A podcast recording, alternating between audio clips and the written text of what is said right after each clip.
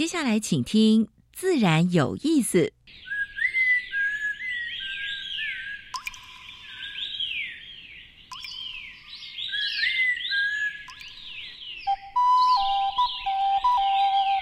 大自然是最能启发人心、最迷人的教室。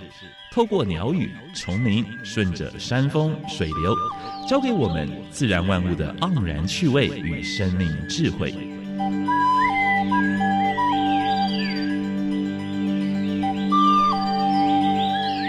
走过来，走过来，仔细听，仔细听，自然有意思。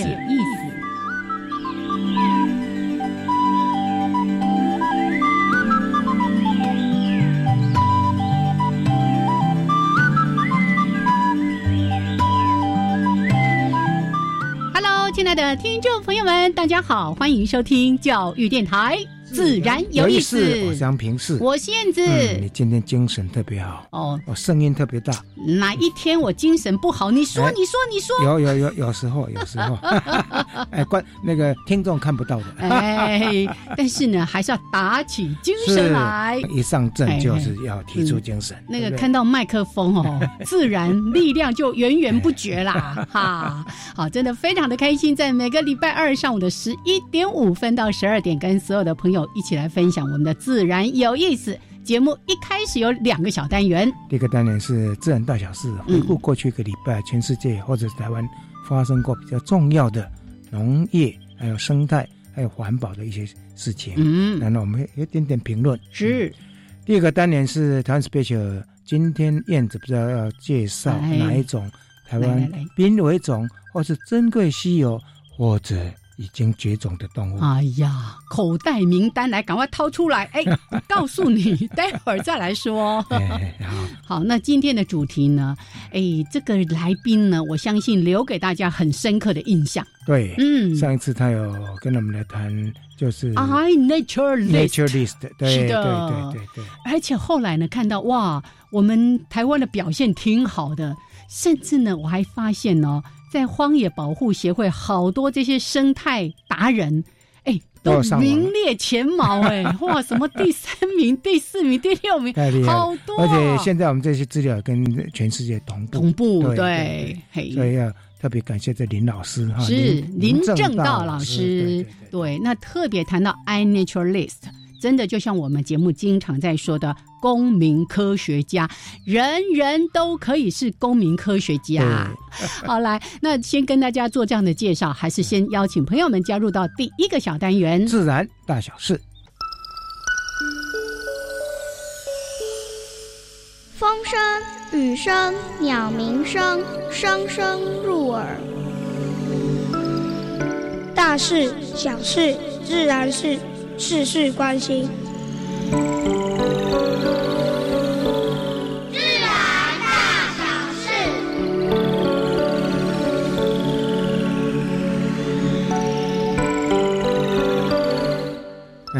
第一个要跟大家分享的是遵守狩猎公约啊，这是花莲的丰南部落获颁二十五张猎人证。哎，但是这个要猎人这个养成的话，已经酝酿一段时间是啊。那这个是在原住民部落里面的啊，在护理乡的吉拉米代部落，经过培训之后呢，他能够拿到这个证书，就是他是合法打猎的证书。是是，所以他必须要遵守什么呢？猎人的这些伦理啊。如果带有幼兽的，那可不可以打？不可以。怀孕的呢？也不可以。对，而且打完之后也不能够就是说，哎，这没事了。你要把这些猎物呢，要去做一些登记。上报，对不对？这样才知道说，呃，今年猎了多少头啊，对不对？啊，猎的是哪些种类啊？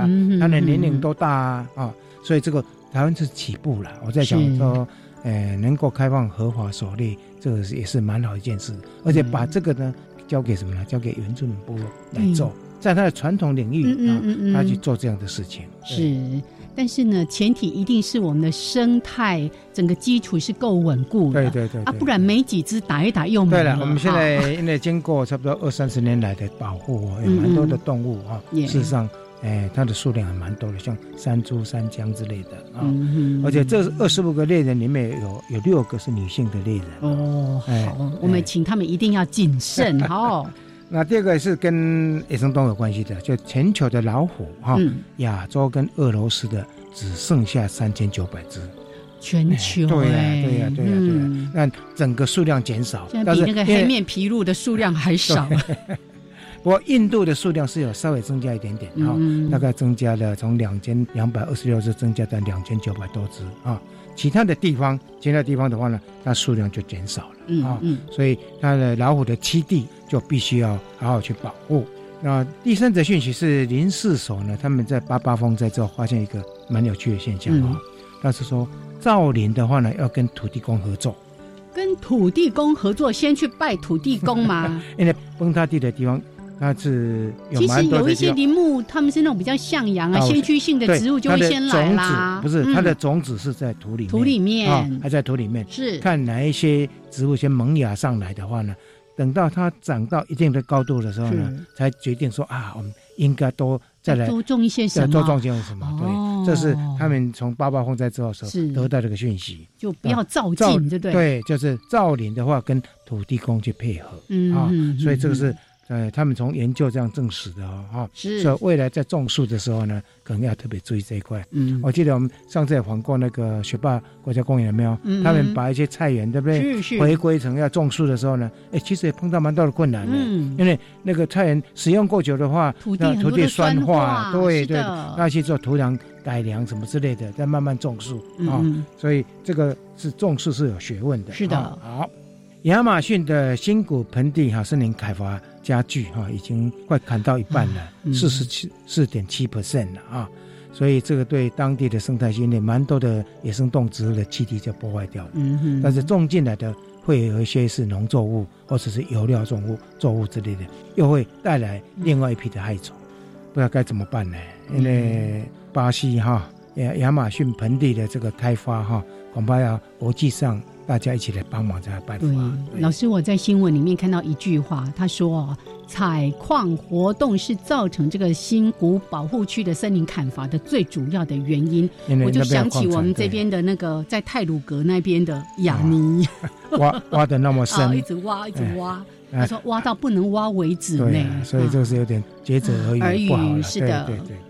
所以呢，因为这样子，欧盟推出保护全球森林的新行动纲领。嗯，欧盟说，我们这边虽然没有森林，可是呢，我们必须要生源啊。所以我是觉得说，像这样的行动的话呢，如果能够唤起国际的一些，包括一些资金呐啊，就是哪一块地要开发了，是不是有一笔资金也能够进来挹注啊，来帮忙一下啊？是，这个才能够做得很好哈。好。然后大堡礁，我们知道在澳洲呢，大堡礁那个澳洲政府，嗯，哎，已经要花起码十亿澳币哈，花差不多十年了，要来整治，也开始要来抢救了。但是呢，关岛的珊瑚，哎，发现大量死亡现象。那当然，观光是一个因素，但最主要的因素呢，就是跟全球暖化有关，因为那海水的温度上升，海水温度上升，所以很难想象四年之间。有三十四 percent 的珊瑚死亡嗯啊，所以这是另外一则讯息哈。最后跟大家分享的是越南啊，越南因为现在大概是除了中国之外哈最夯的，所以它农业所以工业的话呢，工业发展的呃进驻了之外呢，农业大面积种植，嗯啊，所以大面积种植的时候。病虫的问题就出来了。哦哦哦，农药来了，喷喷喷。对，所以农药的问题就变成严重，就农药残毒啊，还有一些他说点状的污染已经达到一一千五百多个哎啊，而且呢，过度就是使用农药的情形已经在那边发生了啊。这大概是跟中国早期开发的过程中一模一样。对，而且我看那个图片哦，为那个喷农药的人很担心。你看，他没有做任何的防护，对对对。不然至少戴一下，连口罩也没戴。对对对，哎呀，这个伤人，然后对这个土地，老实说，真的不是一件好事情。是是是，嗯，OK，这是今天的自然大小事。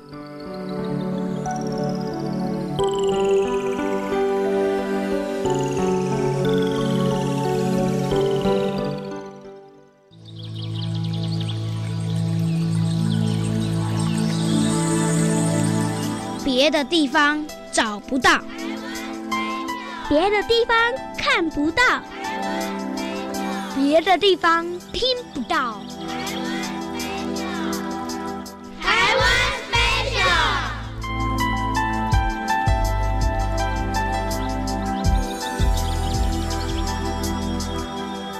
台湾好欢迎朋友们继续加入教育电台。自然有意思。我想平视。我现在嗯。于要谜题揭晓。口袋哦，捞捞不出来，太大一只。对，这只是蛮大的哦，是全世界。海上最大的大型的这个螃蟹，对不对？哈，不是螃蟹，它是寄居蟹。哎，对，哎，我以前不知道它是寄居蟹，就想说那么大一只，而且它经常生活在陆地上嘛，而且还要爬树，还爬到椰子树上面去。我还看过那个影片，它要过一个钩子，在那边哦，卡来卡去，卡来卡去，然后咔咔咔咔咔。对，就在谈到一般的水沟、水泥化，对，做的太深，是对乌龟，对一些呃。野生动作掉下去，坡度太大，对，非常不友善。你应该要做浅浅的缓坡，让它可以下去之后顺利的上来。那我上次看到那个椰子蟹，就是被困在那个水沟里面，因为很硬嘛，它咔咔咔咔咔咔咔这样子。它走路很不方便，那两只大很大。好，大家知道了吗？那个寄居蟹不是只有在海滩上你会看到的寄居蟹，这一只陆蟹，好，它是陆地上的这个寄居蟹，叫做椰子蟹。好，那刚才我说了，哦，这个口袋塞不进去也拿不出来，因为呢，它的成体的体重可以到一到六公斤，对，最大可以到六公斤，对，然后那个头胸甲可以到十公分，你看，蛮大只，真的是，对。啊，也就是因为这样子，刚刚杨老师在说五郎的家哦，过去过去，哎，过去哦，今嘛无啊哟，今嘛应该不了，嘿，好，安尼好利嘎仔，好，好利嘎仔，已经嘛无人的家，是，但是呢，即使我们也在提到说，今年我们在提到的所有的物种，不是重点在介绍说啊，它长什么样子啦，它有什么特色，而是在于它面临的问题，对对对，那过去当然因为人为的捕猎，哦，那个。不知道好不好吃，我不知道。我希望它拍 夹、拍夹、拍夹。我跟大家说一拍夹，不要再去吃它了。然后呢，栖地破坏的问题，因为刚才不是说到了，它是属于在这个路上生活嘛？那经常是在比较所谓的这种热带的海岸林啊。对。那现在很多的海岸林其实也都被人为的破坏，甚至什么水泥化啦等等的之后呢？它的栖地就越来越限缩了。还有因为一些马路，然后呢，它会越马路是路杀现象。是是，对，路杀的问题啊。如果大家有机会到脸书上面去看那个路杀社，对，路杀社台湾的什么自然观察网啊之类的哦，你就会发现，哎呀，原来路杀的问题太严重了，不是只有我们关注。尤其在观光季或者暑假、寒假的时候，是哦，那个游客特别多。你看石虎，我们保。护都来不及了，一不小心，哎，这里一只，那里一只就被路杀了。我们刚才说的椰子蟹也是这样子。那因为呢，它有一个习性，跟我们上一次在那个高雄做节目的时候，我们不是提到那个路蟹会降海去？对，那这一只蟹也是哦，它在。哎，要产卵的时候，它一样会海降到这个海边去哦，然后帮助它的这个小宝宝可以释放出来。是，所以这个部分呢，真的也提醒大家哦，我们在护蟹护蟹，除了上次说到那个什么凶狠圆轴蟹之外，椰子蟹也是其中的一种。那我们开车的时候小心，尤其到是一些游乐区域啦、垦丁啦等等这些地方的时候。跟大家分享一下，我上次到高雄去有没有去参加科学展的那一次哈？嗯。回程的时候呢，我前面刚好有一对夫妻带两个小孩，跟到海边去玩。是，看他在高铁上玩的是什么？就是寄居蟹。嗯，然后我就渐渐的跟那个父母讲说：“哎，你这个带回去，这个是会死掉的。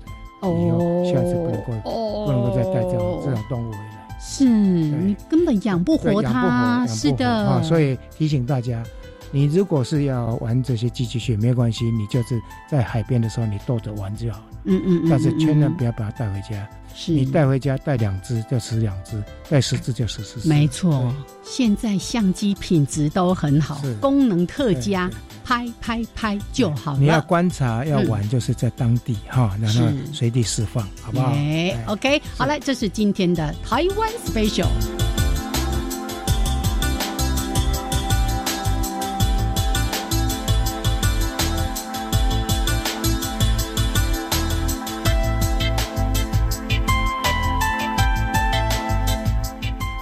朋友们继续加入教育电台，自然有意思。我是杨平，我是燕子。我们现在所访问的是嘉义大学呃生物资源系的助理教授林正道林老师。嗯，是上一次呢，我们特别邀请大家那几天一定要到嘉义去玩，就是四月二十六号到二十九号，对不对？I Nature List 的活动，对不对？我们去参与的国际性，跟大家一起 PK，有一个二零一九城市自然大挑战。对，那除了那个活动，我还特别邀请大家也好好的来应用，因为每个人，你只要用这个 App。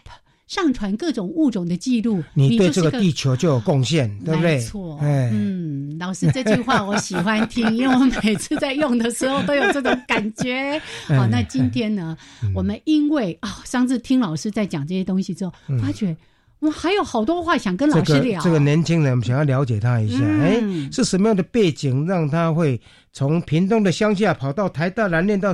台大森林系，然后攻读博士，哎，然后又带学生在做 i naturalist，对不对？都在为我们地球的环境生态保育做这么多事情。对，来，赶快来欢迎我们的林正道老师。Hello，各位听众朋友，大家好，我是嘉义大学的生物资源学系的林正道。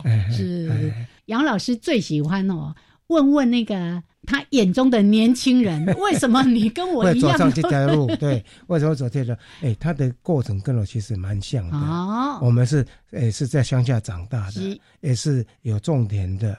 哦，然后呢，会父母会把它带到田里面，然后你看到虫子在跳，然后看到野花在开，然后会去抓鳝鱼、抓鳗鱼的。这个经验我也有啊，我怎么没有成为专家学者呢？因为这个后来对我们在求学过程中摸索出来的。好，我们来看看。它跟自然的连结是从什么时候开始的？我我其实从小在屏东的乡下长大，那我家就很多的田，嗯。呃，其实也没有太多田啊，就是种一些果树这样。那我小时候 我印象所及就是，哎，只要冬天就是最兴奋的时候，因为是莲雾的产季，就黑珍珠莲雾嘛，对，所以就开始要去就是比如帮忙嘛，比如帮忙分类，就分拣这些不同的莲雾的等级这样。然后家里也种槟榔，其实那时候的嗯。这个种田是其实比较符合生物多样性原则，因为什么都种，比如说田埂旁边就是槟榔啊，有椰子，底下是莲雾，嗯，所以其实你可以在不同的季节采收不同的这个作物。那像我们附近田也有什么香蕉，然后混作柑橘类的，嗯，所以你就不同季节可以混作，这会减少病虫害发生。那那我们家田其实非常的肥沃，种什么其实收成都很好。哦，对，所以那时候就培养了蛮蛮多这种观察田里面的。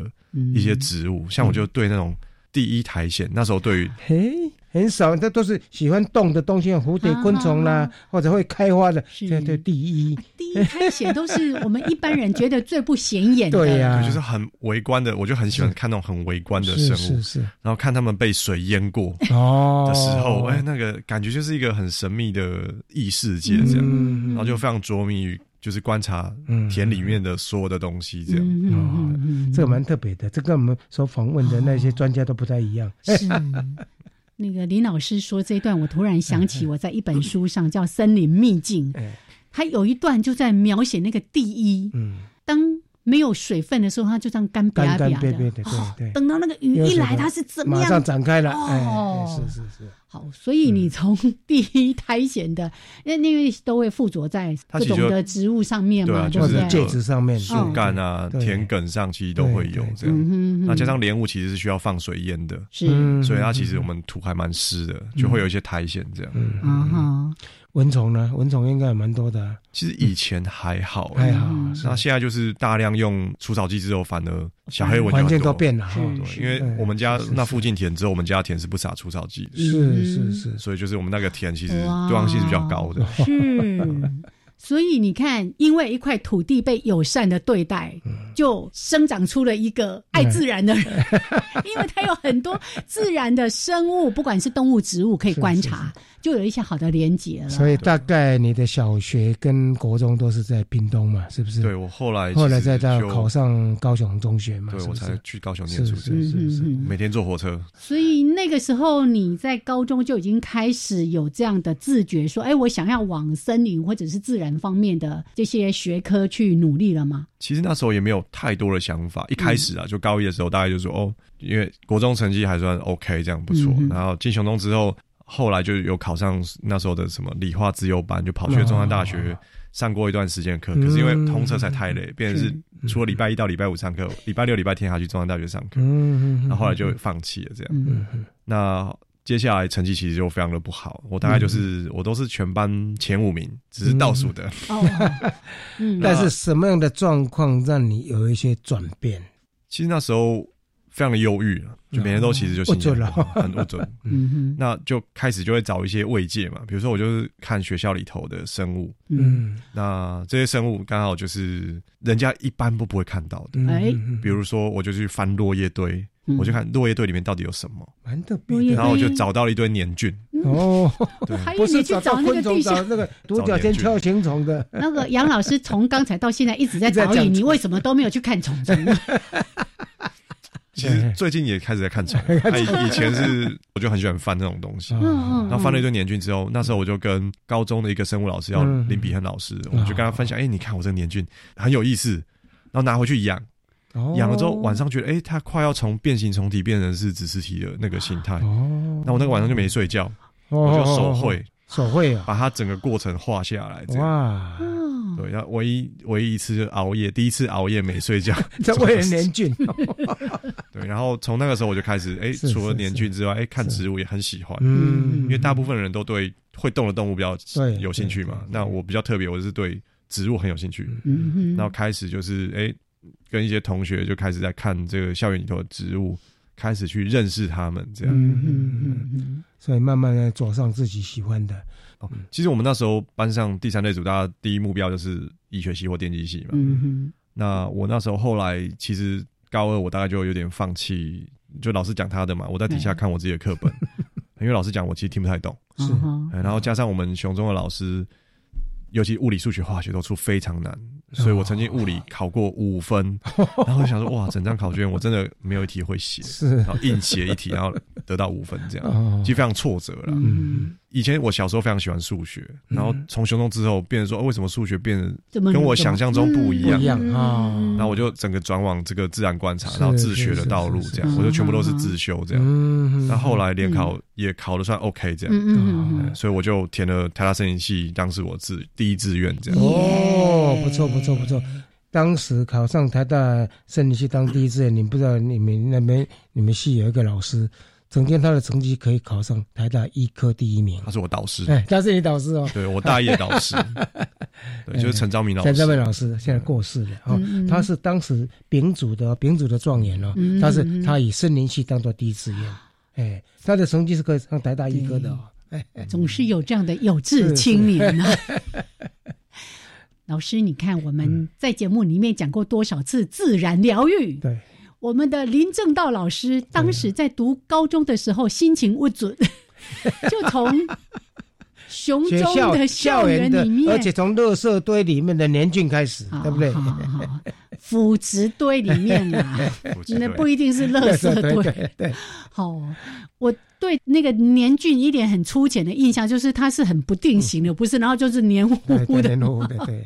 哎，竟然我们的林老师，你看小时候喜欢看第一啊，那个苔藓呐，啊，高中喜欢看年菌呐，都是非常特别的嗜好。好，但。也因为这个跟自然的连结，让他慢慢找到自己的方向，所以大学就进入到第一志愿台大森林系。嗯，在这个就学的过程，我们待会儿再来挖挖看哈，有没有什么好玩的事情。另外呢，我也很好奇，因为也一直都有在 follow 老师的一些脸书的讯息，包括他来，他也经常会听哦，说我刚从山上下来啊，经常会带着学生到大自然里面。现在很多的年轻人其实离自然非常的遥远，他怎么样拉近他们的距离？连老师现在任课老师都不敢把学生带到外面去，那实务经验也缺乏，真的。好，还没有讲的，我们都在节目的后半段好好的跟大家来分享。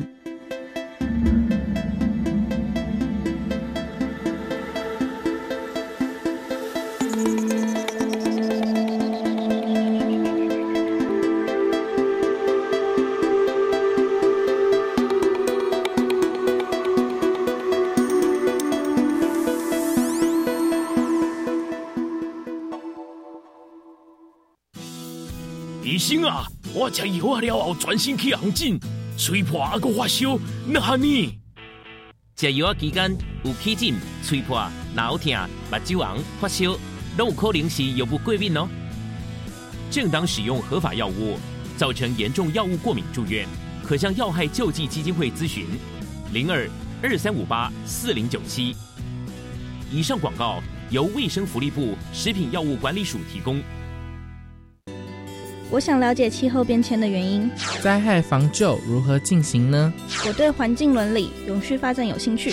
能源资源要如何永续利用呢？嗯，为了培养大家发掘环境问题与解决问题能力，我们来参加环境教育实作竞赛好吗？好，好。报名日期从十月一号到十一月十五号，国小高年级与国中生都可以组队参加，还有奖金奖状哦。以上广告是由教育部提供。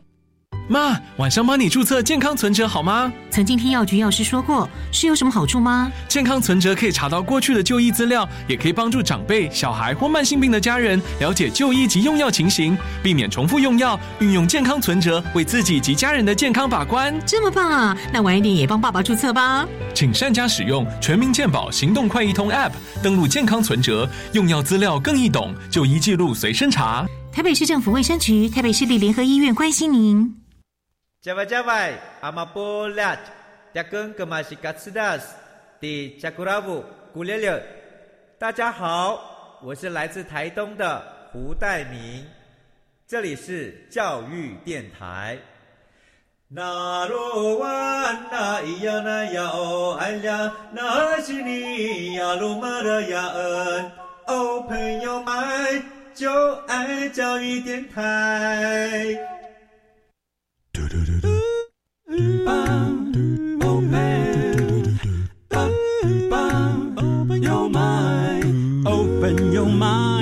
就爱教育电台。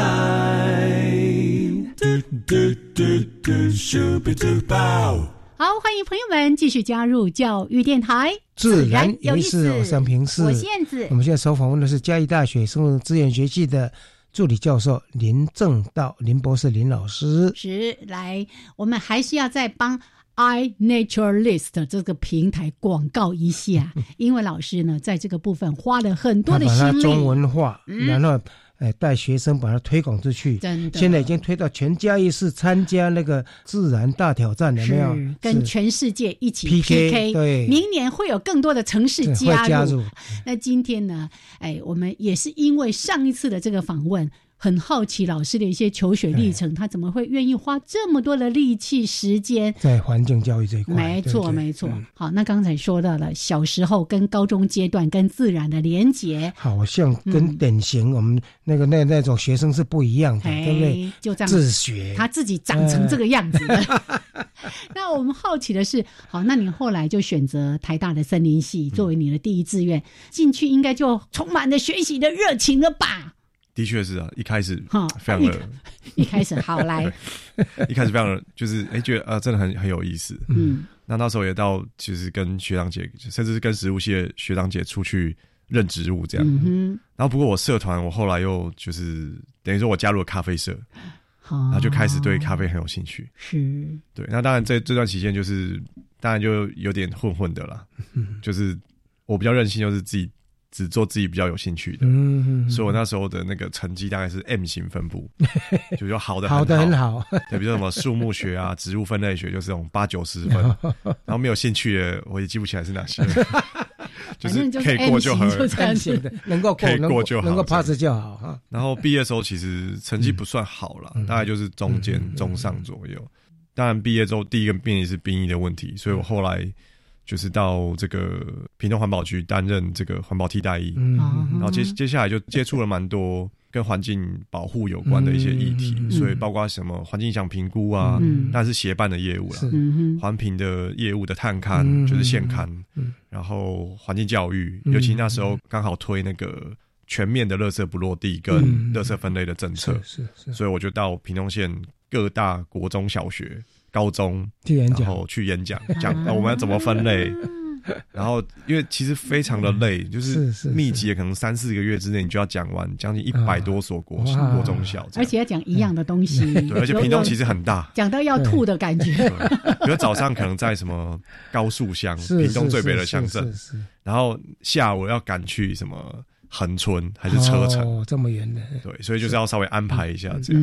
所以那时候其实累积一些环境教育的经验，那也后来也，我觉得也是埋下一些种子，让未来就比如说我可能这几年在做，其实跟保育有关的，其实那时候的一些种子发芽这样。是是是。那个时候会不会特别感受到说，哎，民众在关于环境的保护上面，其实意识或者是行动并不是足够的。对，那时候其实大部分都觉得，呃，为什么要这么麻烦？对，对。那其实小小学生其实最好宣导了，因为大家其实都非常的认真去分类。所以你看那时候的小学生，比如那时候可能十岁小学生，现在应该已经应该已经大学毕业出来工作了。这样，那我觉得的确，我们的教育是慢慢慢慢的在进步。那其实现在的学生大部分都会有一些永续的观念，尤其是垃圾分类的，他算是做的。比美国跟日本都好，对这个制度建立的蛮不错的，哎，所以我们那时候非常努力在推这个这个部分，所以其实我现在蛮骄傲，就是看到屏东慢慢的其实已经走向一个比较永续的现代化的公民社会，然后产业其实像特色农业也在转型，嗯然后生态旅游、观光旅游，包括这个原乡原住民特色的这些文化，南部的努力都被大家看到了，对。对，像我。最近好几次爬山的经验都是在屏东，是是是。我去走北大武啦，还有最近的这一趟是去走进水营，还有阿朗伊。尤其阿朗伊，你看，如果不是当地的居民有这样的环境的意识，那个早就被开发路。就开了。对对对对对，嗯。因为其实像曹县长，他以前生根，他以前成立了这个屏东蓝色东港溪保育联呃协会嘛，那他自己本身也是。英文老师出身的，所以他其实对教育方面蛮重视的。嗯嗯嗯，我们希望每一个地方每一个人走出特色，都越来越有这种环境公民的意识。啊！记得去下载 iNaturalist。你走到哪个地方，任何的动植物，甚至哎那些什么真菌呐，哦微生物有你有办法拍得到的话，你也可以拍。甚至声音都可以录音。我本来还以为他会走上植物学家路，因为年俊嘛，对不对？很喜欢。那后来没有想到说，你爱上的树，爱上了整个七地，能不能把这一段时间你在做你的博硕士论文的这一种心情跟大家分享？其实我在念书的时候，算是其实硕士、博士，其实也是蛮辛苦的。嗯哼。哦，其实应该说是痛苦了。那因为做野外工作，其实风险很高。那也蛮危险的，那我们就会去这个台湾的高海拔的环境，然后去做调查。那我刚好那时候就做了最后一年的这个国家职群多样性调查的计划，是林务局的这个经费支援的。那就到山上的时候，其实觉得自己真的非常非常的渺小，尤其是我们平常碰到下雨的时候，可能就是撑个伞嘛。是，当你在山上调查的时候。他连续一个礼拜下雨，你就得要淋一个礼拜去做调查。对，对，那你也没有办法撤退，因为那个进度你一定要达到。嗯嗯所以那时候就觉得说，哇，这个真的是一个很辛苦、很艰巨的工作。工作，那也要需要走非常远的路，这样。那这段期间，其实我就觉得说。这些事情因为很辛苦，所以比较少人做，所以更值得去做，而更需要我们这些真的有热情的人去做。所以后来就开始慢慢的走上了研究这条道路。嗯那也对非常多的这些森林的栖地啊，那为什么这些物种会在这里分布？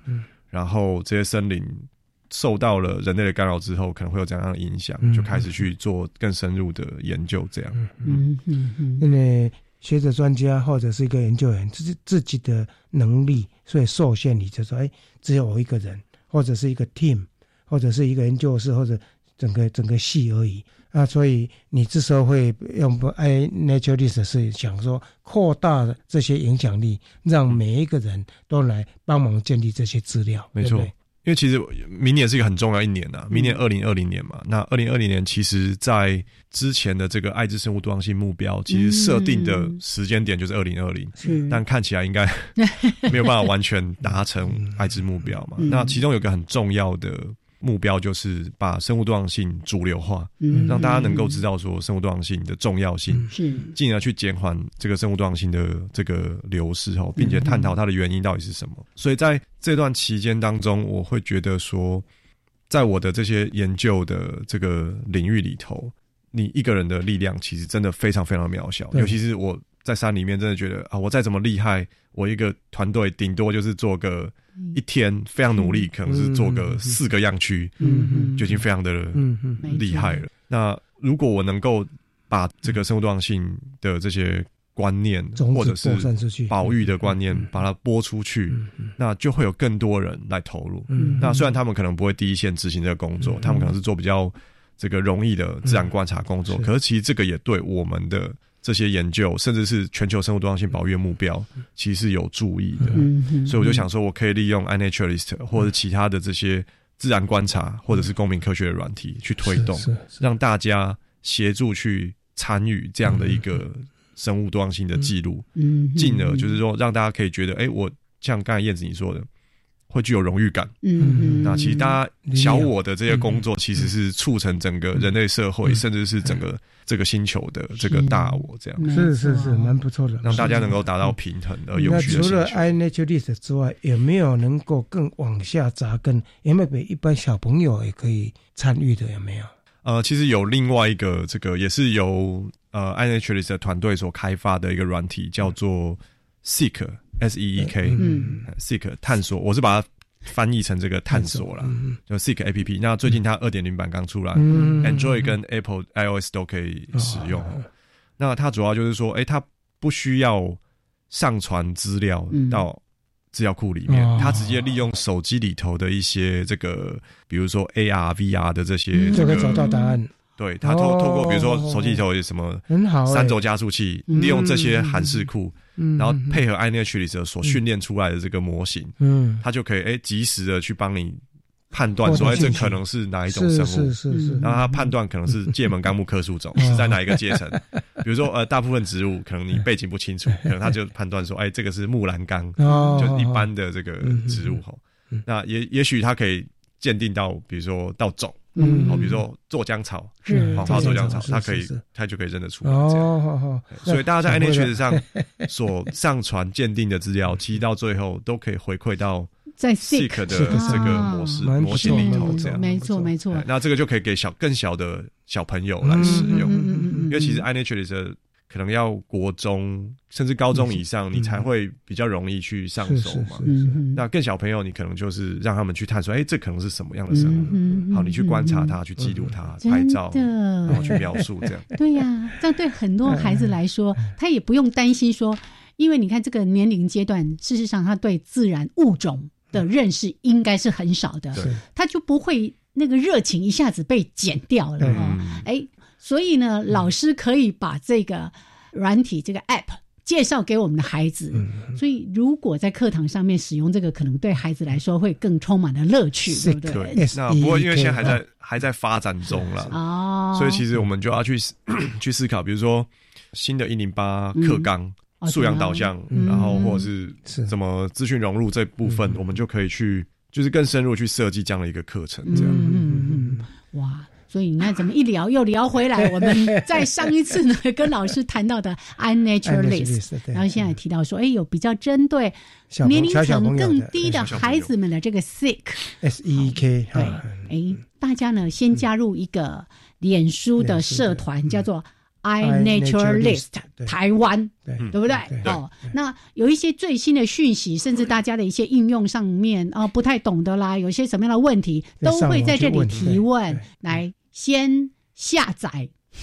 iNaturalist，然后去加入这个社团，我相信大家会收获很多，也可以贡献很多。对啊，你不管做什么职业，对不对？你平常如果拍拍手机，你看这就变成你的娱乐之一。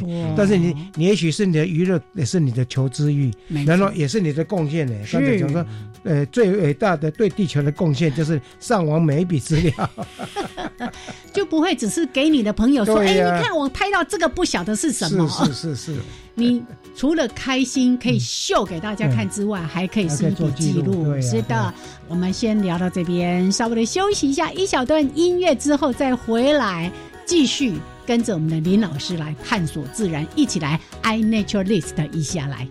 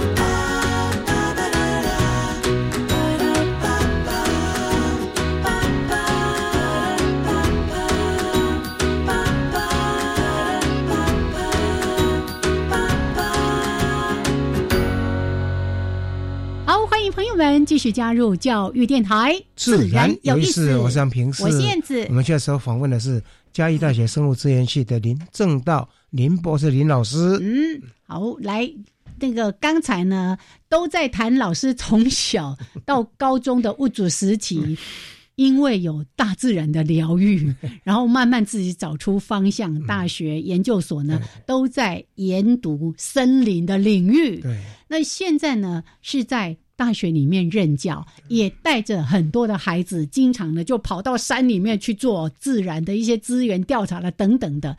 啊，我们经常说现在孩子离自然很远，我就很好奇，老师帮我们回想一下，你第一次带着一群年轻孩子进入到山林里面，有没有发生什么恐怖的事情？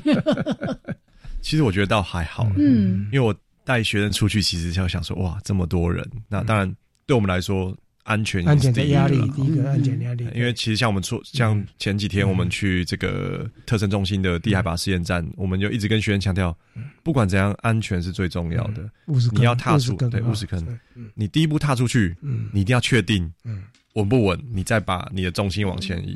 因为有时候我们可能会碰到什么洞啊，什么不稳的地方嘛。对，那其实我觉得自然离我们其实不远。嗯，哦，比如说以我们嘉义大学来说，哎，我们常。去做环教解说啊，或者是课程，我们都会在我们的后山，那其实就是接近南潭水库的旁边的一些次森林。那其实，在这种次森林里面，就可以里面个植物园，对不对？那其实我们就可以看到非常多有趣的东西。所以我就试着让学员去看，哎，其实我们走过一段这个登山的小这个步道嘛。那其实不需要太多说什么，其实让学员自己去看体验啊，他们就自己会体验。哎，原来这个地方。哦，蚊子这么多，为 为什么蚊子这么多？到底有什么原因？是是。哎，你看到哪些植物？听到哪些声音？那其实大学生都是蛮吵的嘛。是。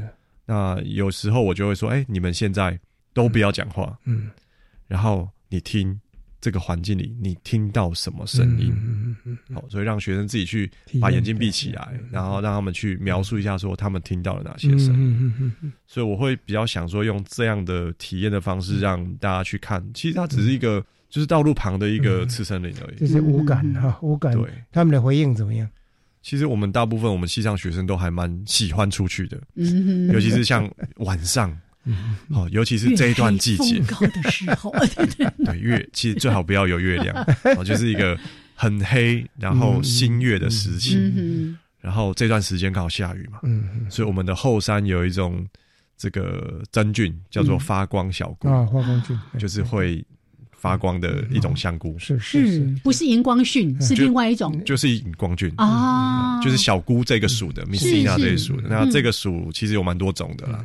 那像垦丁有一种叫垦丁小菇嘛，也会发光，在社顶那边。是。那我们学校其实后面竹林就有很多哦，所以这个时间其实我们晚上有时候哎走一走，哎发现哎都是我们系上的学生，应该是你的计划吧？去森林里头，其实他们很早以前就知道，是我们去会去找，哦，去夜观，夜观，然后就看到很多像什么黄鹅，黄鹅幼虫大。老师，你刚刚提到说嘉义竹林，我们就会想到一种物种，嗯嗯，嘉义的那个侏罗树啊，侏罗树啊，哦，对，嘉大附近也有了，嗯嗯嗯嗯，那在香湖公园那里也有这样。耶，其实老师刚才在提到说，哎，让学生们闭上眼睛，然后去听或者这种无感体验，我觉得这个跟我们荒野在带自然 导引、自然体验很像。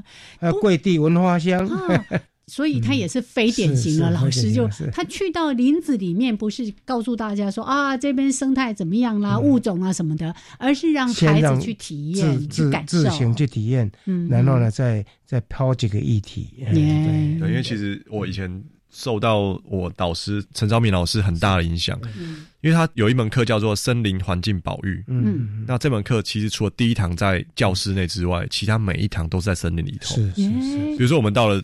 这个四寿山或者是其他军舰岩台北附近的近郊的山嘛，他可能就开始抛出议题。那你觉得这里一个卡 OK？对，你觉得如何？嗯，然后其实那时候陈老师年纪很大，可是他自己有一个网站，叫 Ecophilia，就他那个网站的名字。嗯，然后他要求我们写作业，就是到他的就是部落格啊，你就写你的心得。啊，所以其实他那样教学方法给我一些启发。有时候你不需要。讲太多，嗯，你就只是站在那边，然后带领学生进入那样的一个情境，嗯哼，然后适时的抛出几个议题去让学生去做回想。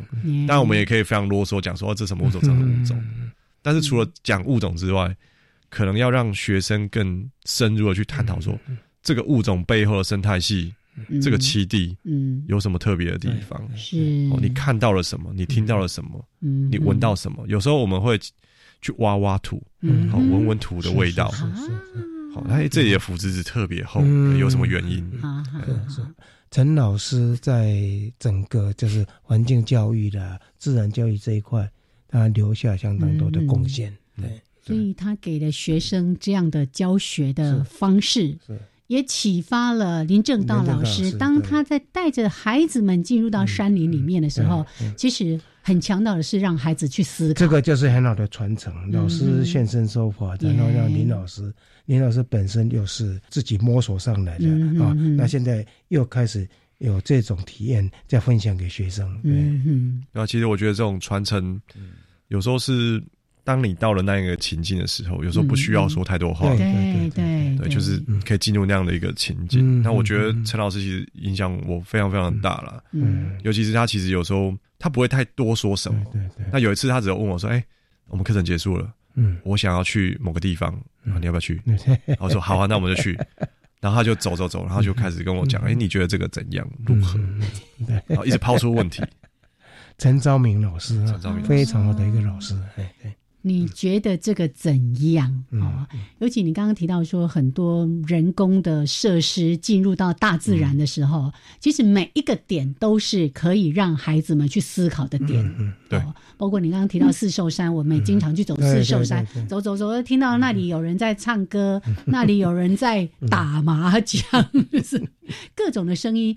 我们其实要做，不是要去做道德啦，或者是是非的批判，可是让孩子们感受到说。在大自然里面，这样的声音或者这样的设施，它到底是好还是不好？对环境是不是友善的？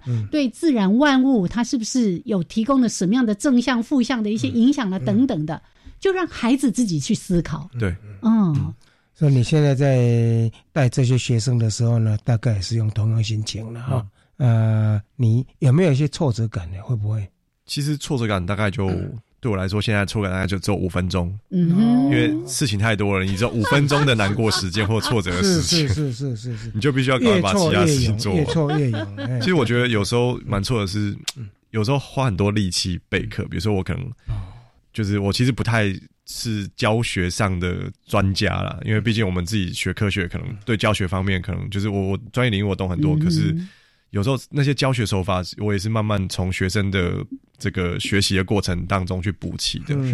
那我会觉得比较挫折，大概就是说花很大力气在备课，然后可能有一个活动一个单元，嗯，然后可是学生可能听不懂，或者是反应没有预期中的好的时候，那我可能会去思考，哎，我要怎么让学生更能够进入到我设定的目标？嗯，那有时候呃，其实对我们加大来说，有很蛮多学生其实出去。好，出去的时候就是需要花一些钱嘛。嗯，对。那我们会想办法去写计划，然后让学生负担更少一点。嗯，那这样整个做法其实对很多学生来说，他可能都不知道。嗯，那对我们来说，其实要花好大力气，还我还要这个写计划，然后写报告，然后就是请游览车办保险等等这些东西。那我会觉得说，如果这样的一个这个努力啊。然后学生可能觉得这个是理所当然的，然后我就会觉得有点挫折，有点挫折。可是后来也没有错了，这个这个我们都会碰到，所以真正学生自己去当老师的时候，才能更更体会当年老师怎么对他这么好。嗯，因为这个是会比较的，哎，因为我们在整个过程中，很多学生都认为是理所当然。嗯，全世界其实没有什么理所当然的事，很多都是背后。有蛮多人的耕耘在里面，但是其实我想一想哦，我我觉得有点像是播种者，就像不知道大家有没有听过这个种树的男人，嗯，那个上基沃诺写的小说哈，嗯，那我觉得我们的角色大概就是播种者，那可能这一批学生的发芽率没有那么高，然后可能下一批学生发芽率又比较高，所以我觉得这个是几率的问题，这也是自然的现象，这也是自然的现象，那不需要太。后来我自己想通了，挫折难过五分钟，对，然后接下来继续做想要做的事情，越挫越勇，哎，什么地方挫折，然后知道什么地方找到力量，对对，更重要。老师有大自然疗愈，自然疗愈，哎，难过一下就好了，嗯，马上要往前走，是。对。再想办法，对不对？哦，好，来，这是今天呢，我们特别加码演出，邀请到国立嘉义大学的林正道老师来到节目当中。不要忘了，我们在上次节目跟今天的节目都一直讲到一个 i naturalist，是的，对。好好的把它载下来，因为你会去的地方，你去的时间点，很可能都是别的人没有刚好的。对，我就记得阿姐说的，看到拍了再说。对对，对你也不要想到说啊，这个可能已经几百个人都拍过了，拍了再说。对对，那你还可以跟更多的朋友分享，也可以成为在全球的这些所有物种的记录，它也可以成为是很庞大的资料库，有更多更多的应用了。嗯，所以。每一个人都可以参与哈，嗯，哎，都是大数据里面的一笔资料。是的，呃，你做了之后呢，其实你觉得没什么，可是呢，会有很大的贡献，累积下来会有蛮大的贡献。好，我们就自己增加点数，噔噔噔噔噔。好，今天非常的谢谢林正道老师，谢谢，谢谢，谢谢，我们下礼拜见喽。嗯，OK，拜拜，拜拜，拜拜。